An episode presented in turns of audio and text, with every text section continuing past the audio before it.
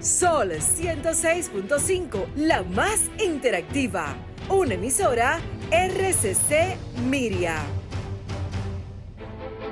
Desde este momento, a través de Sol 106.5, Marta Figuereo, Juliana Martínez, Ricky Michelle Presbot y Denisa Ortiz te acompañan en Sábado de Consultas, un espacio interactivo, refrescante y dinámico.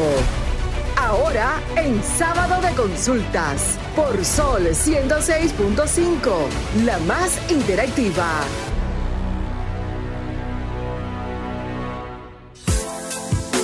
Buenas tardes República Dominicana, gracias por la sintonía a través de este Sol 106.5 FM y una entrega más de este El Interactivo de la Orientación Sábado de Consultas, como cada sábado con un compendio de informaciones muy importante a cargo de nuestros especialistas y acompañada como siempre de la bellísima Marta Figuereo, buenas tardes. buenas tardes, puedes regarlo, sigues regándolo. Lo sigo regando. Buenas tardes. Muy buen provecho a todos los que a esta hora están con nosotros y están almorzando junto con nosotros, aunque nosotras no estemos en esto. Enhorabuena. Gracias por estar aquí en Sábado de Consultas. Buenas tardes, Juliana Martínez. Juliana, buenas tardes. ¿Me escuchan? Buenas tardes. Hola, ¿cómo te ha ido esta semana? A queridos oyentes.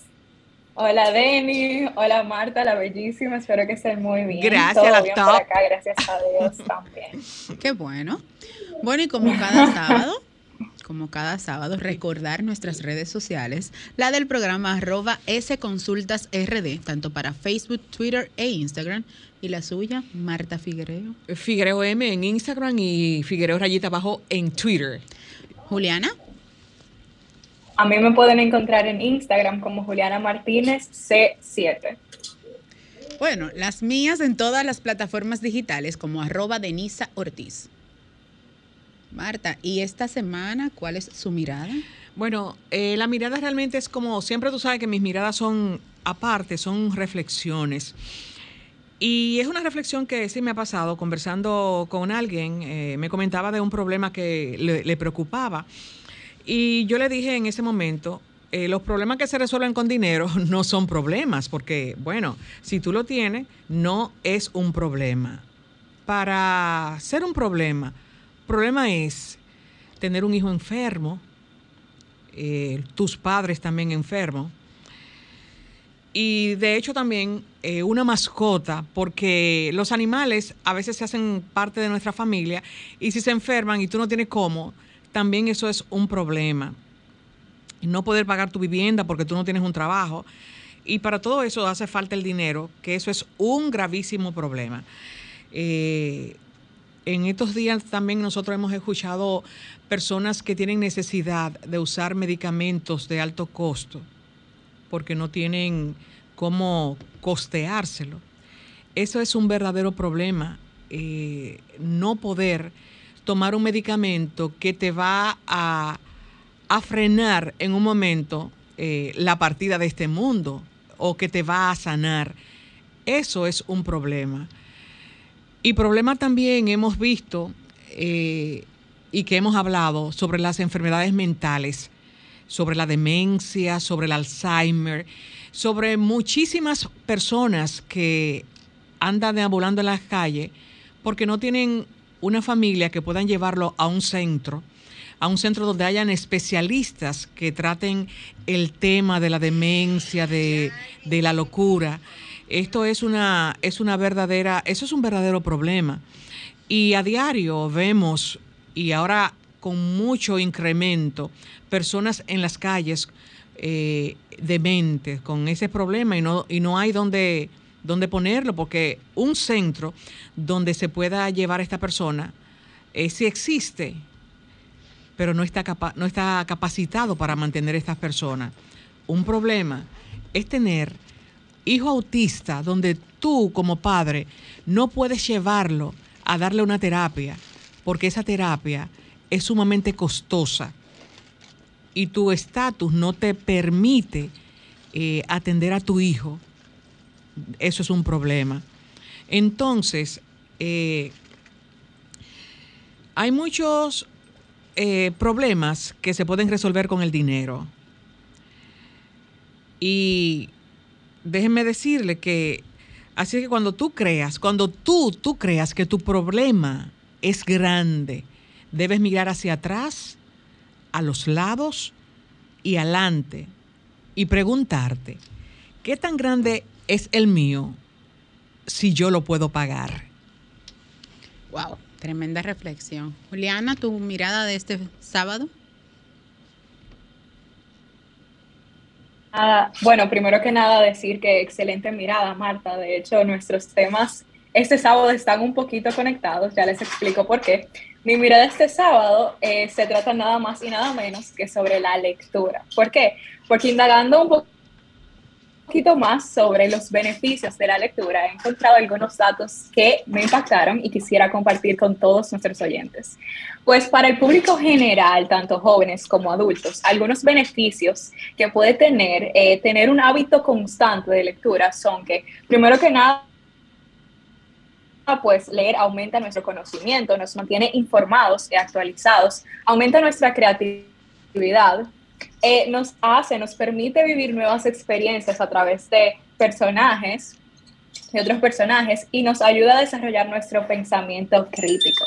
Pero como decía, ese tema también se relaciona a lo que hablaba Marta, porque eh, me topé con una información con respecto al Alzheimer y la demencia, ya que para los adultos mayores, los adultos de una tercera edad, algunos de los beneficios de leer son que leer constantemente hace, pues, nos ayuda con la decadencia del rendimiento cognitivo, a disminuir, a prevenir esta decadencia. Y de hecho, hay varios estudios que respaldan esto, que las personas mayores de 65 años que leen a diario presentan un riesgo menor de padecer tanto Alzheimer como demencia. Otras de, las de los beneficios o las ventajas que la lectura puede tener para los adultos de la tercera edad es que favorece la memoria y la fluidez, incrementa la capacidad de concentración, combate la sensación de soledad, proporciona entretenimiento y por supuesto, por supuesto reiterar que los ayuda con el aspecto cognitivo. Excelente, vamos a leer, vamos a leer. este Sí, ayuda con la soledad. Me pasaba eh, rápido que estaba, estoy a veces sola ya cuando los hijos están grandes, que eh, ya no están, y me pongo a leer y me siento eh, parte de, la historia que yo estoy leyendo y me, y me siento acompañada. Realmente así es que es una buena, una buena invitación lo que está haciendo Juliana. Para los los de tercera edad, Ok, o sea, los millennials. nosotros, exacto. Ah, ok, perfecto. Bueno, y como cada sábado, mi mirada está enfocada en temas tecnológicos y este sábado traigo un anuncio que a muchos, muchos de nosotros se sentirán un poco tristes. ¿Por qué? Porque tras 27 años de usarla, Microsoft, Microsoft pone fin a, a Internet Explorer. Muchos de nosotros que utilizamos las computadoras desde el 94, wow, ya dejé de ser millennial, ya lo dije. Muchos de nosotros que utilizamos las computadoras desde los años con el Windows 1995, 1994, empezamos a utilizar como nuestro el Internet Explorer como nuestra plataforma eh, de para como nuestro buscador 1A. Eh, Pero ¿qué pasa? Que la decisión que ha tomado Microsoft tras 27 años es de retirarlo del mercado. Esto es a propósito de que ellos, aunque para muchos hoy es una noticia, ya en su última en, en el último lanzamiento que fue el Microsoft Explorer 11, ellos habían anunciado que sería el último. Sin embargo, hay algunas personas que todavía eh, prefieren seguir teniendo esta cuenta y están siendo dirigidos para utilizar lo que es el Microsoft Edge, que fue lanzado en el 2015 junto con el Windows 10. Para nadie es un secreto cuáles son los exploradores que en la actualidad predominan. Como número uno está Google Chrome, Safari de Apple y Mozilla de Firefox. Esos son los tres que en la actualidad predominan. Así que le decimos bye bye a Microsoft Explorer. Hasta aquí, señores, nuestras tendencias de la tarde de hoy, pero les invito a que mantengan la sintonía porque después de esta breve pausa, todos estarán preguntando ¿Cuál es el cuidado que debemos de tener tras anunciarse que el pasado martes 21 es el inicio del verano en la República Dominicana? Así que mantengan la sintonía porque en breve volvemos con más contenido en este sábado de consultas. Estás escuchando el interactivo de la orientación, sábado de consultas. Retornamos a este sábado de consultas. Ustedes saben que el cuidado de la piel no solamente es de en, esta, en esta época. Se remonta a la antigua Roma, cuando las personas querían verse eh, bonitos siempre eh, en, la alta sociedad, donde la meta era una textura fina, sin imperfecciones o arrugas. Pero para hablar de esto, eh, ¿quién más que la especialista, la doctora Mariel Isa Pimentel, quien es la presidenta de la Sociedad Dominicana de Dermatología? Hola, doctora. Hola, buenas tardes. Hola, joven, doctora. me dicen, me han dicho joven muchas veces hoy. Eso, está muy bien, muy bien. ¿Cómo se siente? Muy bien, gracias a Dios. Vamos a hablar de piel y vamos a hablar de veranos y vamos a hablar qué necesitamos, sobre todo nosotros que vivimos en una isla y donde el calor y el sol son algo sumamente eh, fuerte.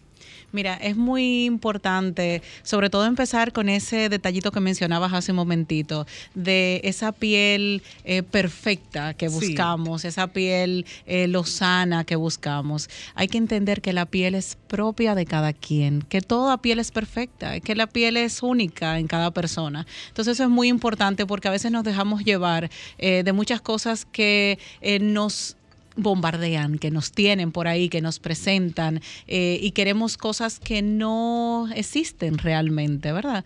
Porque tenemos que entender esa parte de lo interesante eh, que es la piel individual, el individuo, que cada quien tiene su particularidad y que todo es bonito, ¿verdad? Eh, en sentido general para el gusto, los colores. Y eso es muy importante tenerlo pendiente. Juliana, tu inquietud. Doctora, saludos primero. Hola, buenas tardes. Que nada, quiero empezar con algo básico. Buenas tardes. ¿Cuáles son esos productos que no pueden faltar en una rutina de la piel este verano?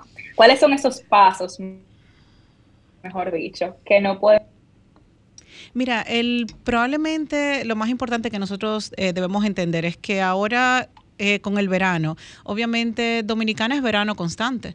Nosotros estamos todo el tiempo expuestos, eh, todo el tiempo eh, con este nivel de calor. Cuando a mí me preguntan y me dicen, ¿cuándo es la temperatura más fresca? Y uno dice, bueno, el fresco fresco todo el tiempo es caliente, ¿verdad? O sea que nuestra piel está siempre expuesta. Entonces, si vamos a cuidar nuestra piel, de las cosas más importantes que tenemos que entender, número uno, hacer una higiene adecuada de nuestra piel material número dos, la humectación y número tres, la protección solar, que eh, sin lugar a dudas no podemos dejar de entender lo importante que es proteger nuestra piel contra esas radiaciones ultravioletas que son acumulativas, que es lo que no captamos. Hay muchísimos pacientes que llegan a consulta y dicen, doctora, yo no tomo sol.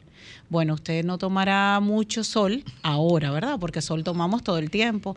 Eh, sin embargo, ese solecito que tomamos desde pequeños hasta ahora ya está haciendo eh, su beneficio acumulativo, que se puede traducir en daño eh, si nos pasamos ahí del gustito. Entonces es importante esas tres cosas básicas, higienizar, humectar y proteger. Ok, doctora, hablamos del cuidado. Ahora, hablamos de un país que muchos dicen, ah, pero ¿cómo que inició el verano el 21? Pero estamos en verano los 365 días del año. Entonces, ¿qué debemos de hacer antes de que llegue el 21 de enero, que fue en este caso la fecha en que inició el verano? De junio. Y de, junio, de junio, perdón. De, junio. O sea, en enero, enero, el, primer trimestre. De enero era el día de la Alta Gracia. Exacto. El, el primer trimestre, ¿qué debemos hacer? O sea, para preparar la piel para el verano y qué debemos hacer después del verano.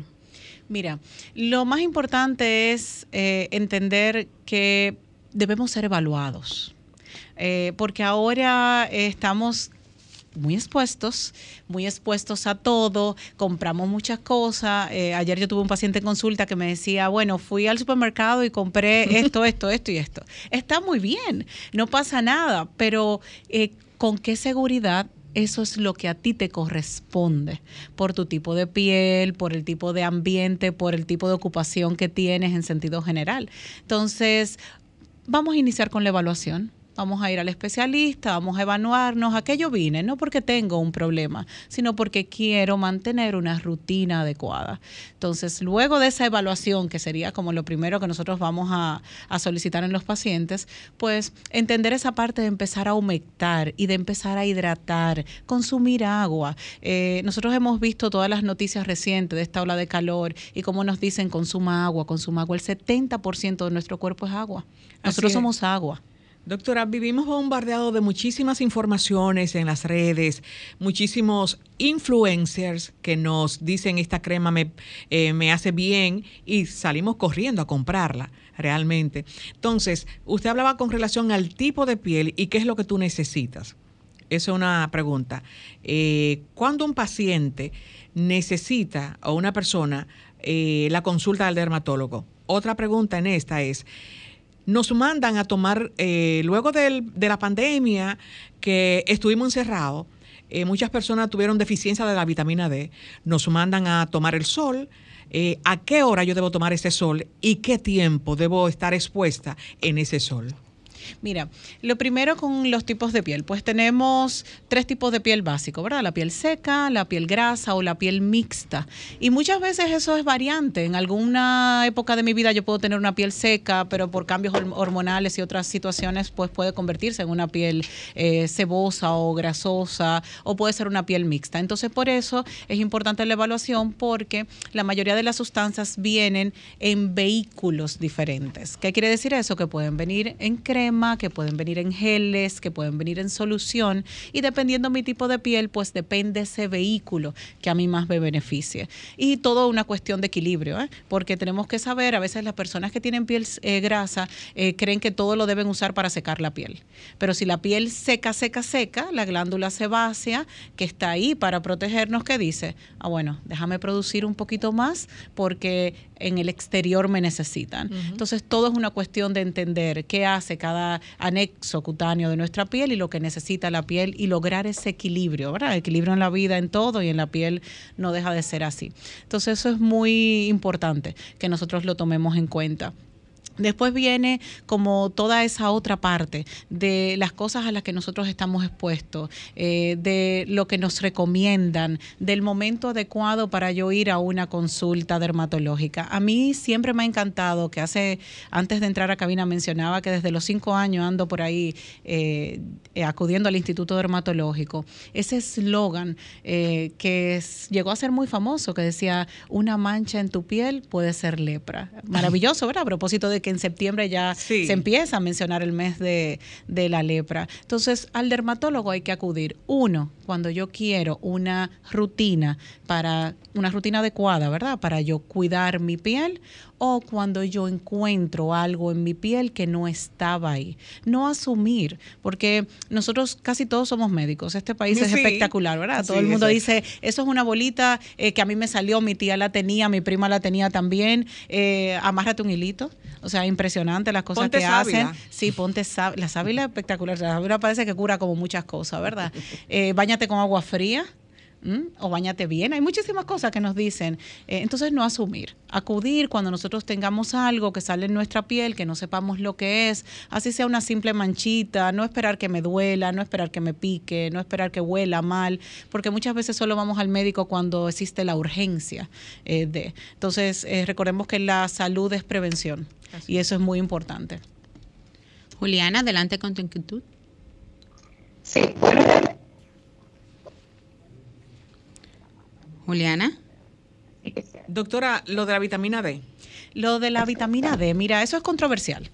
Si leemos sobre vitamina D, eh, a mí me encanta a veces, yo le dije a una persona esta semana, vamos a hacer un panel y vamos a sentarnos, ven, porque cada punto de vista hay que entenderlo, ¿verdad? Y la ciencia no es cierta, eh, pero ciertamente hay mucha controversia. Si nosotros vivimos en un país tropical, si estamos expuestos al sol constantemente, si es cierto todo lo que se dice de el sol que se refleja y demás, ¿por qué tenemos deficiencia de vitamina D? Hay un tema de la absorción, hay un tema de la medición real de esta vitamina D eh, que nosotros, eh, a la que estamos haciendo, ¿verdad? En nuestros laboratorios, ¿qué es lo que ocurre? Eh, cuando conversamos con otros especialistas, por ejemplo, con amigos bioquímicos, te dicen, no, es que hay que exponer esa piel 3 a 5 minutitos al sol para producir la vitamina D adecuada. Otros, los nutricionistas te dicen, vamos a suplementar, pero los bioquímicos dicen, no, que el suplemento no, que lo que tiene que ser es el sol. O sea que existe mucha controversia. La realidad es que nosotros como dermatólogos, cada quien ala un poquito para su lado, ¿verdad? Y nosotros como dermatólogos pues entendemos los beneficios, pero también el problema que tiene eh, la exposición solar en algunas personas genéticamente dispuestas a desarrollar cáncer de piel. Entonces, muy importante con el tema de la vitamina D. Primero, acudir a su médico, que haga sus evaluaciones pertinentes, que haga las indicaciones propias, tanto del tema de la exposición como de la nutrición. Y nosotros te decimos, bueno, si te vas a exponer, en el solecito antes de las 9 de la mañana y después de las 5 de la tarde. Yo tengo pacientes que me dicen, doctora, pero a la playa yo no voy antes de las 9 de la mañana, ni voy ahí después de las 5 de la tarde. Eh, dígame algo para yo ser más feliz, ¿verdad? Entonces, para exponerse antes de las 9, después de las 5. Pero si es inminente esa exposición en esas horas que es más intenso el sol, pues entonces hacerlo con protección. Y ahí viene el uso de la ropa cobertora, el uso de los sombreros de ala ancha, el uso de los protectores solares en sentido general y hasta las gafas, porque se nos olvidan los ojos muchas veces. Bueno, Marta, es tiempo de que nuestros interactivos se unan a esta conversación, así que vamos a escucharlos. Adelante, Franklin.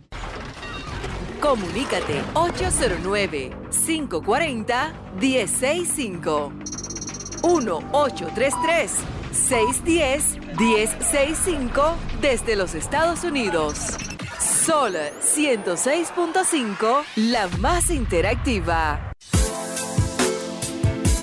Bueno, de regreso en este espacio y como bien decía Marta, hablaban de la vitamina D, de la exposición solar. Doctora, ¿qué hacer en caso de, de tener una se dice insolación. Una insolación. Mira, la insolación es muy importante porque la insolación puede llevarte a un ingreso hospitalario. ¿eh?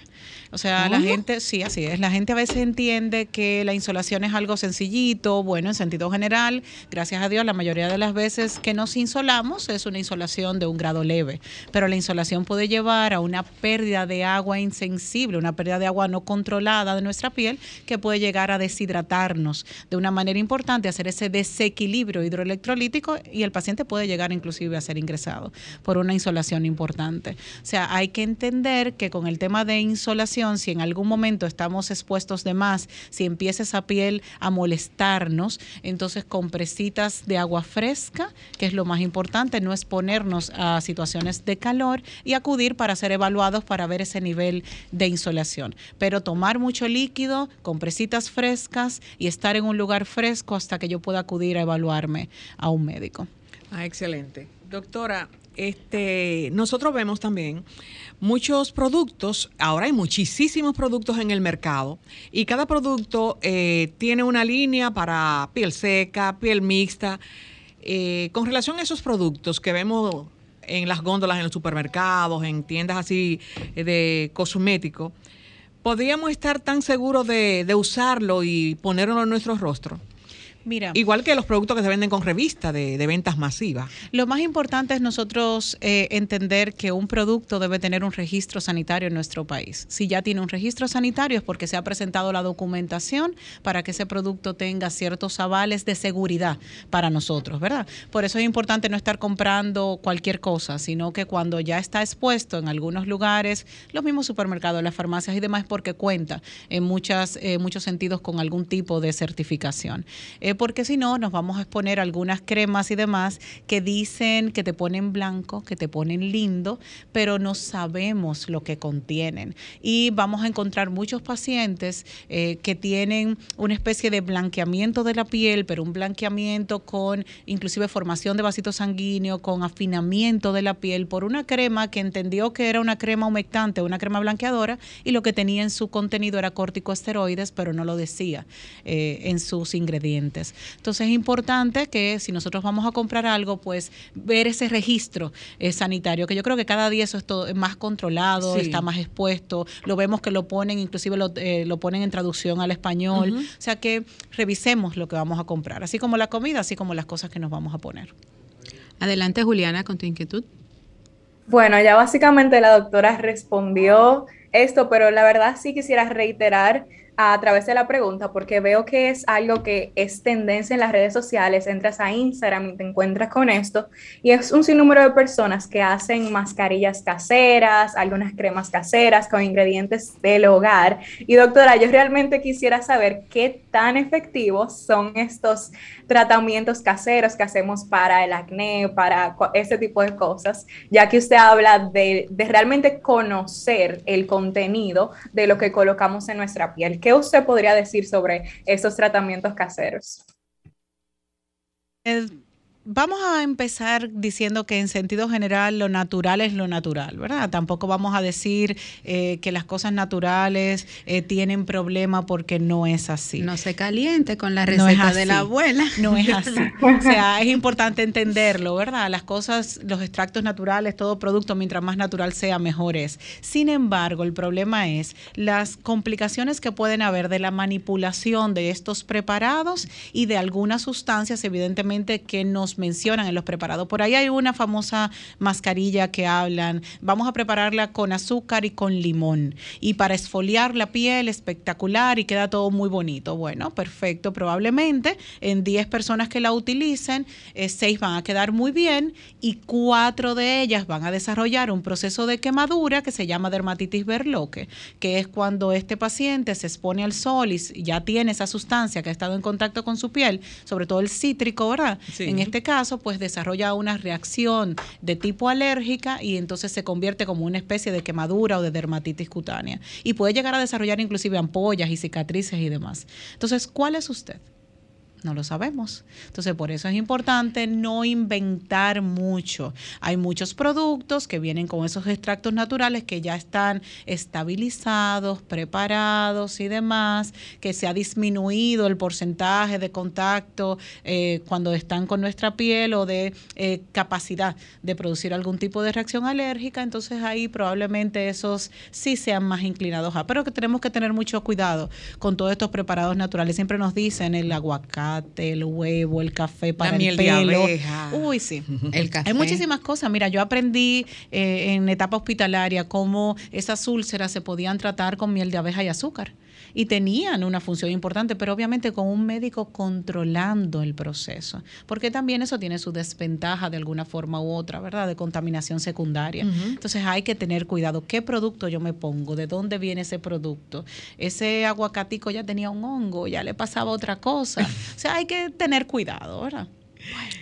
Doctora, como nada es eterno y todo es cíclico y vemos muchos avances, ya hoy en día hasta nuestros protectores solares contienen base. Sí, así es. Pero ¿qué pasa?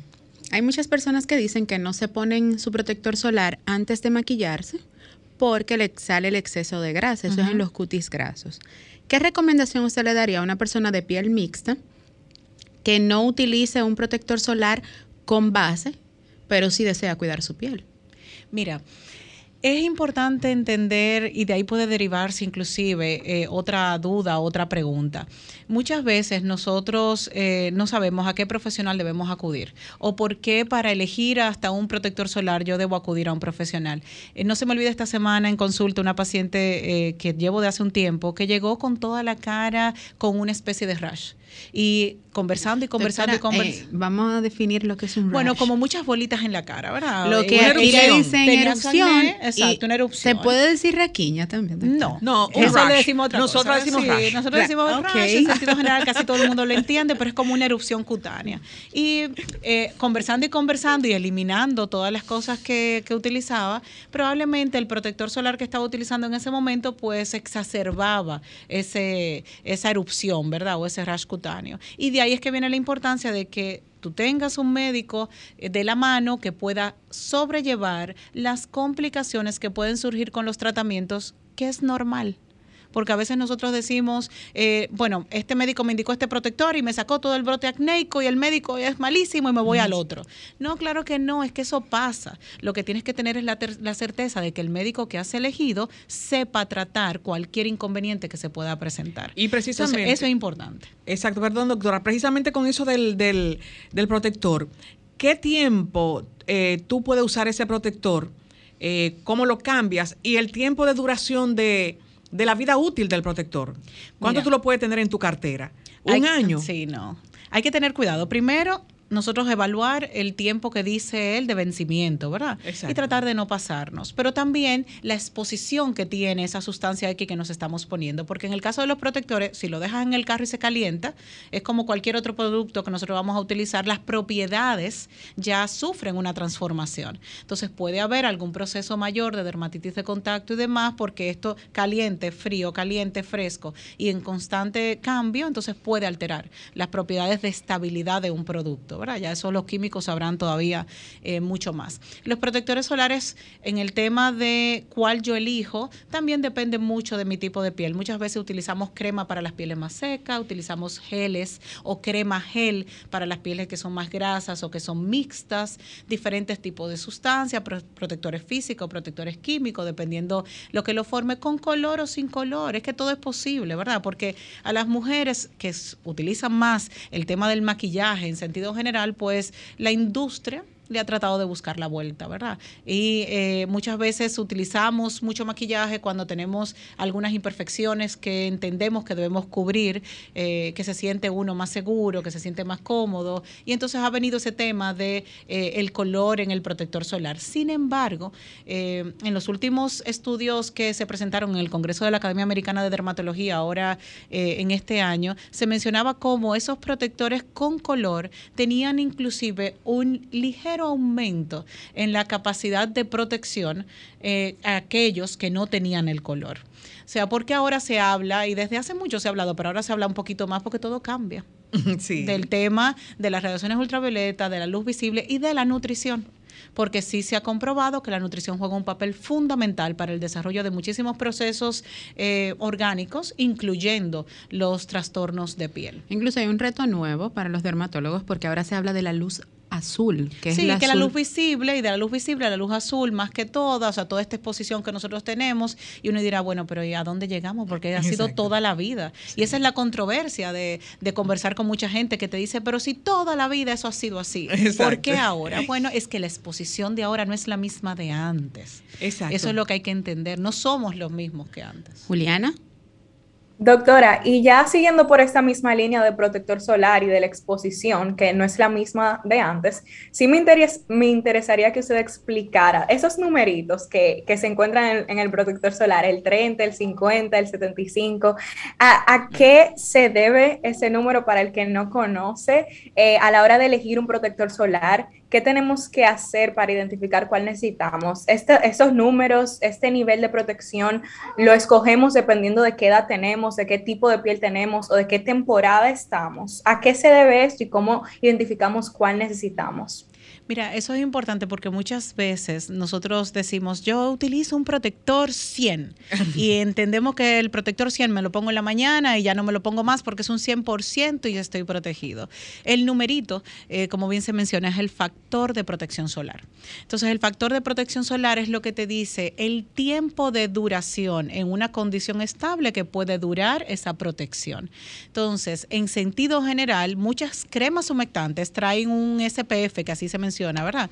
Factor de protección solar eh, de 15 de 20 y se ha demostrado que ese SPF de 15 o de 20 pues te protege en un 70, en un 60, en menos de un 80%. Entonces, esa ya no es, eh, vamos a decir, algo que nosotros vayamos a, a solicitar. ¿Por qué? Porque yo me voy a conformar con una protección baja que sé que no es la que yo debo tener. Entonces, ahí vienen los famosos números. Pero ya se sabe que un SPF 30 te protege con un 90%, que un SPF 50, entonces ya te protege más del 96%. Por eso muchos protectores solares eh, actuales dicen 50 más.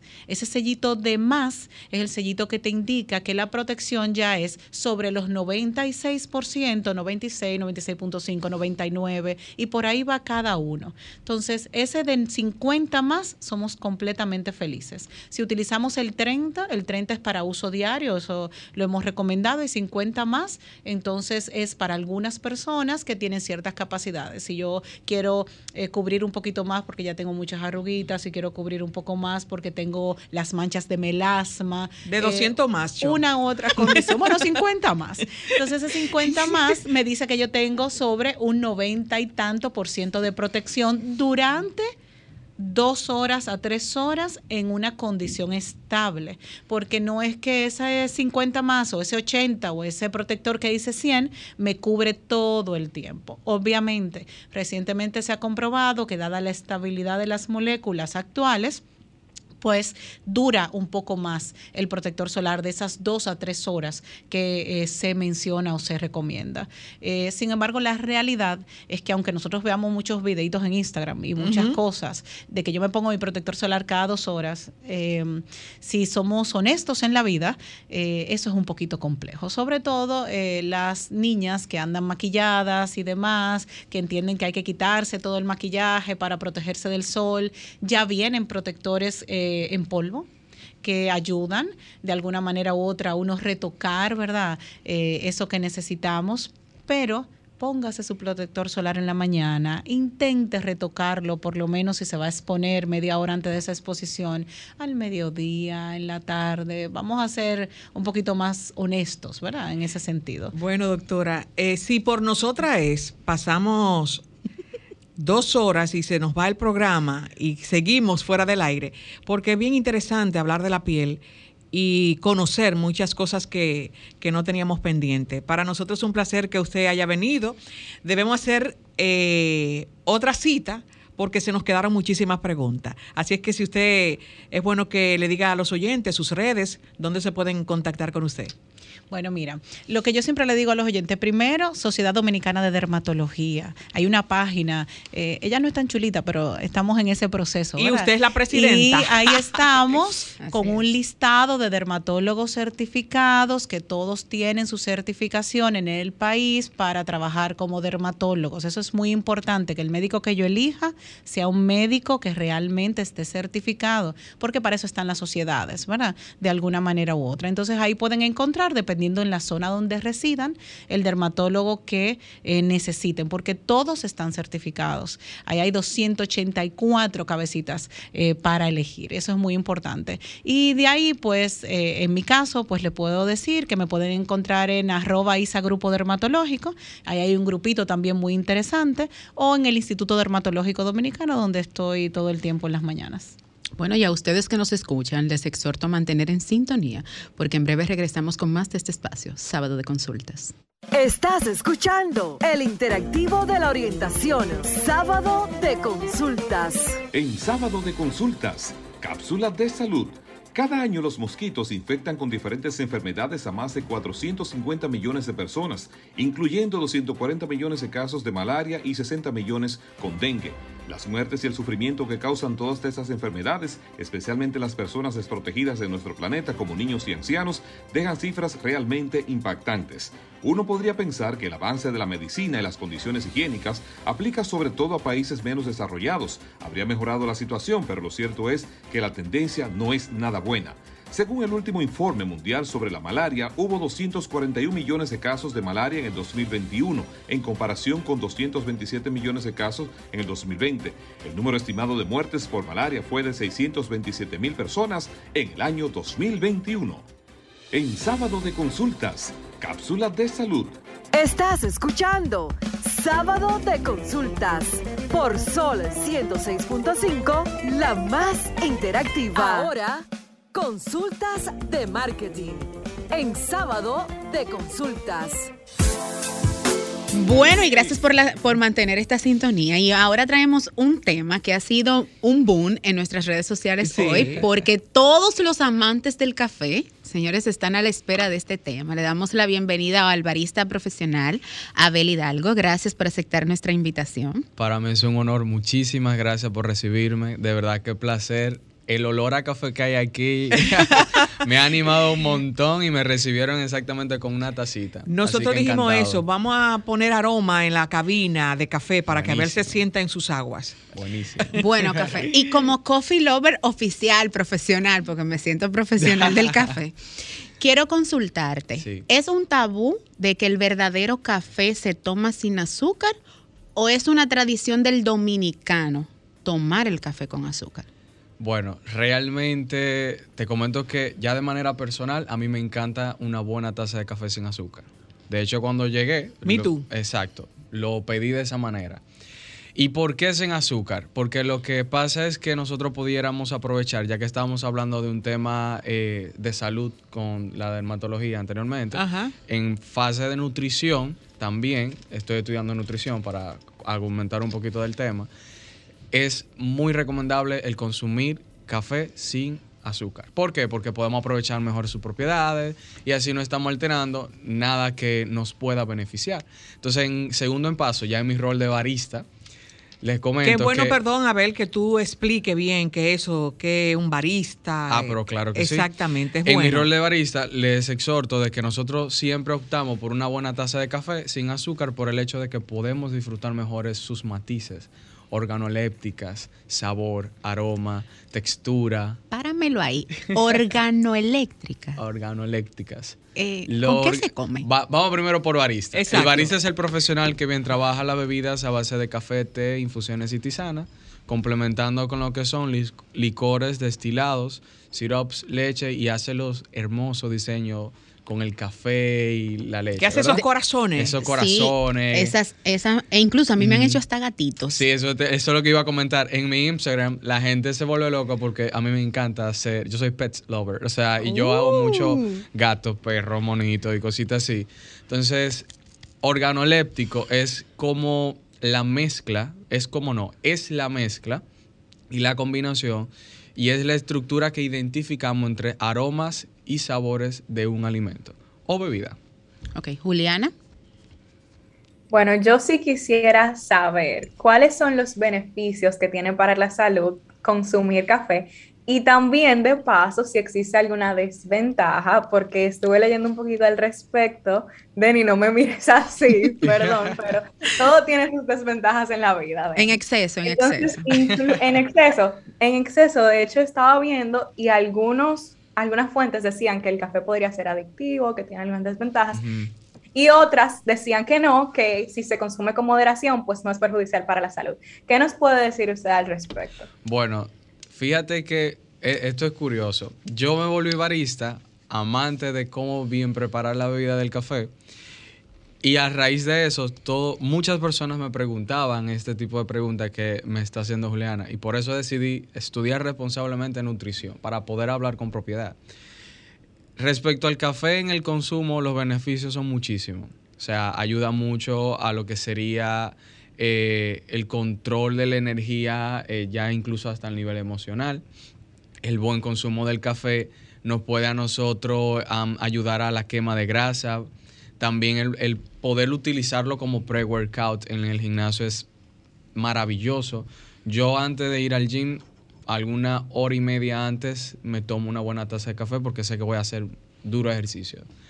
Igual también se ha demostrado y han hecho varios estudios en muchas organizaciones internacionales, eh, la misma Organización Mundial de la Salud, Harvard y muchos más eh, lugares han investigado de que el café puede ayudar a, a contraatacar lo que son enfermedades como el Alzheimer y muchos otros más.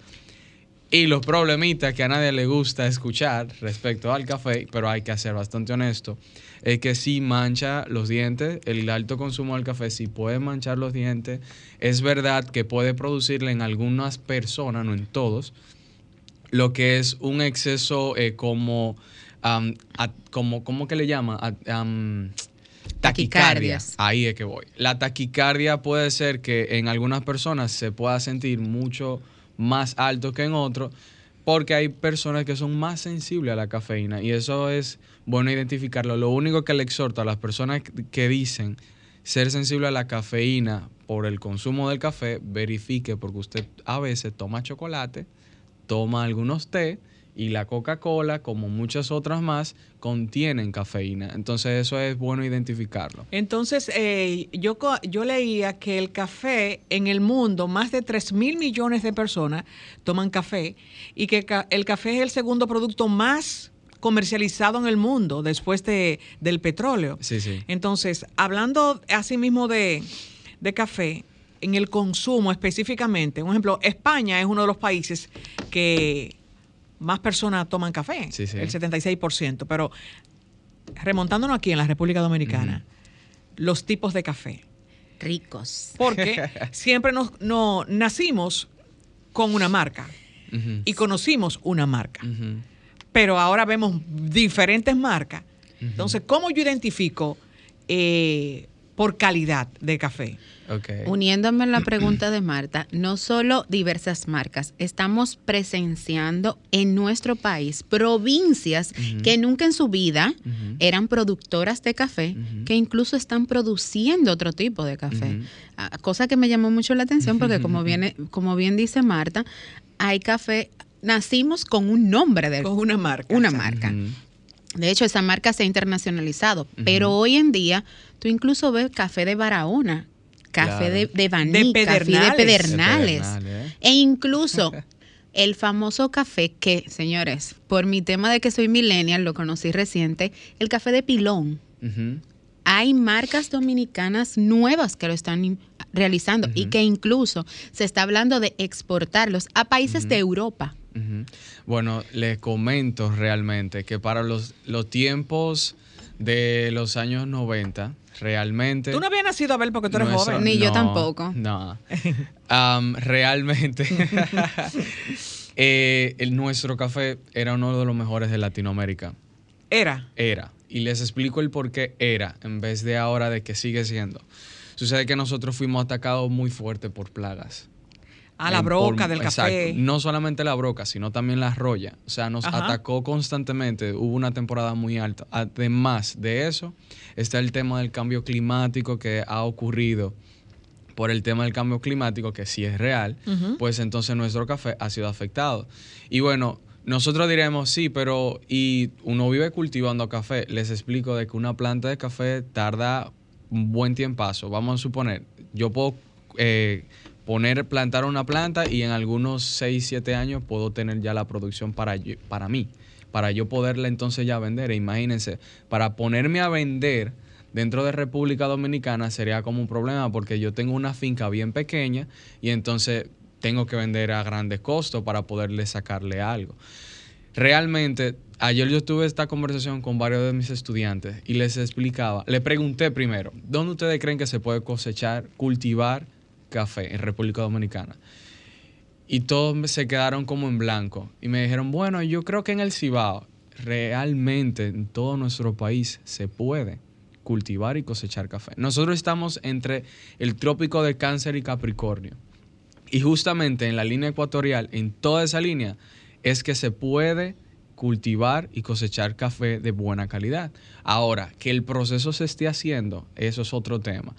Sucede que nuestro país está teniendo una muy baja, porque así que- hay que llamarle, bajo cultivo. Nosotros los dominicanos estamos perdiendo esa costumbre que sí deberíamos de tener. Hay sí muchos caficultores que están volviendo a retomar esta gran ola porque realmente hay que admitirlo, hay una quinta ola del café a nivel mundial, que nada más no es nuestro país, que está siendo, ¿verdad?, empapada de todo esto, del tema del café. Ya la gente quiere sí viajar a los pueblos, quiere conocer el tema del proceso de la finca. Es hermoso, es delicioso.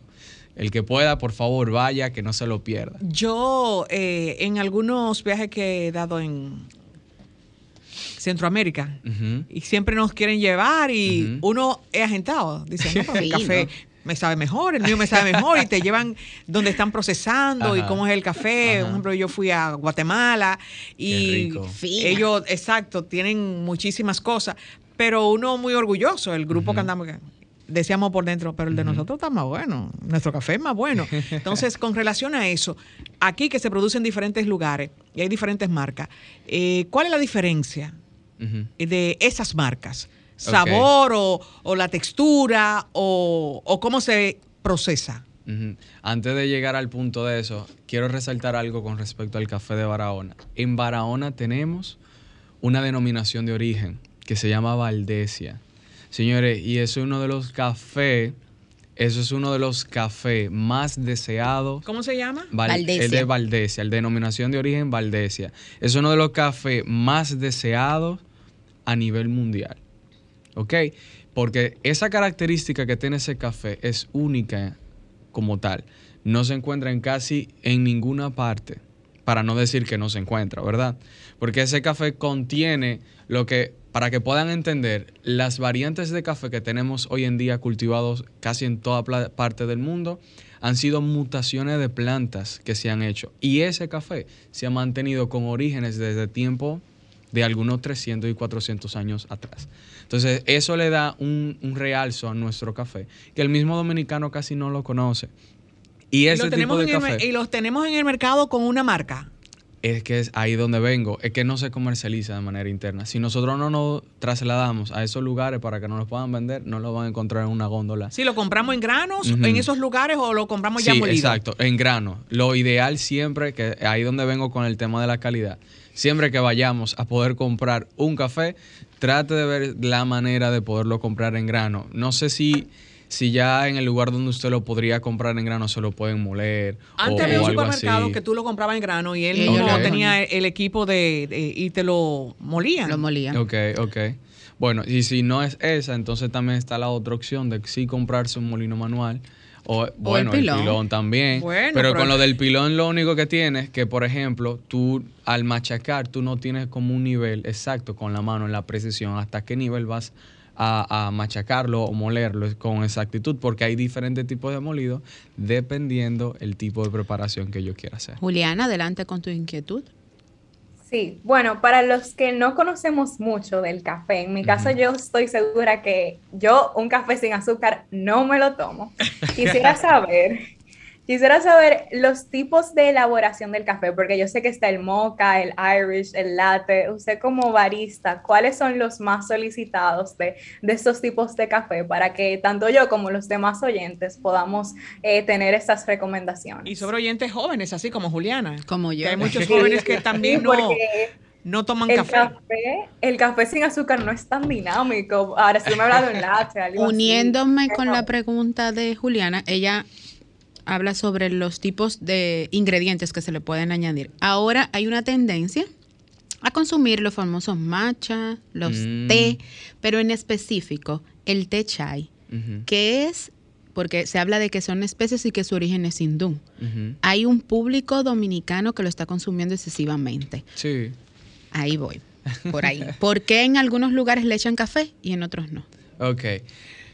Bueno, principalmente entre los combinados que se puede hacer del café, hay montones. Nosotros tenemos, uff, enciendo de montones de ideas. Yo les estaba comentando a mis estudiantes ayer que yo he- hasta incluso he hecho sangría de café. O sea, ¿Sangría? Sí, sangría de café. Hay montones, solamente hay que ponerse creativo y saber realmente el tipo de preparación y elaboración y el tipo de café que voy a utilizar para las combinaciones que yo quiero. Yo puedo utilizar, no sé, leche condensada, caramelo, chocolate, leche, lo que usted desea. Eso va a depender del nivel del dulce que a usted le guste, ¿verdad?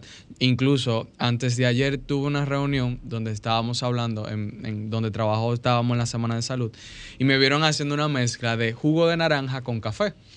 Y me recuerdo que me dicen que, y esa combinación tan rara, y le digo yo, mi papá se lo solía tomar amargo cuando le dolía la cabeza. Y yo ahora que soy barista, me lo tomo porque me lo disfruto. Entonces, eso realmente va a depender mucho de los gustos de cada quien. Con respecto al té chai y todo eso que está tan famoso, el té siempre ha sido famoso, eso vamos a, ponerlo en, en presencia. Lo que pasa es que nosotros, Latinoamérica como tal, tenemos un problema.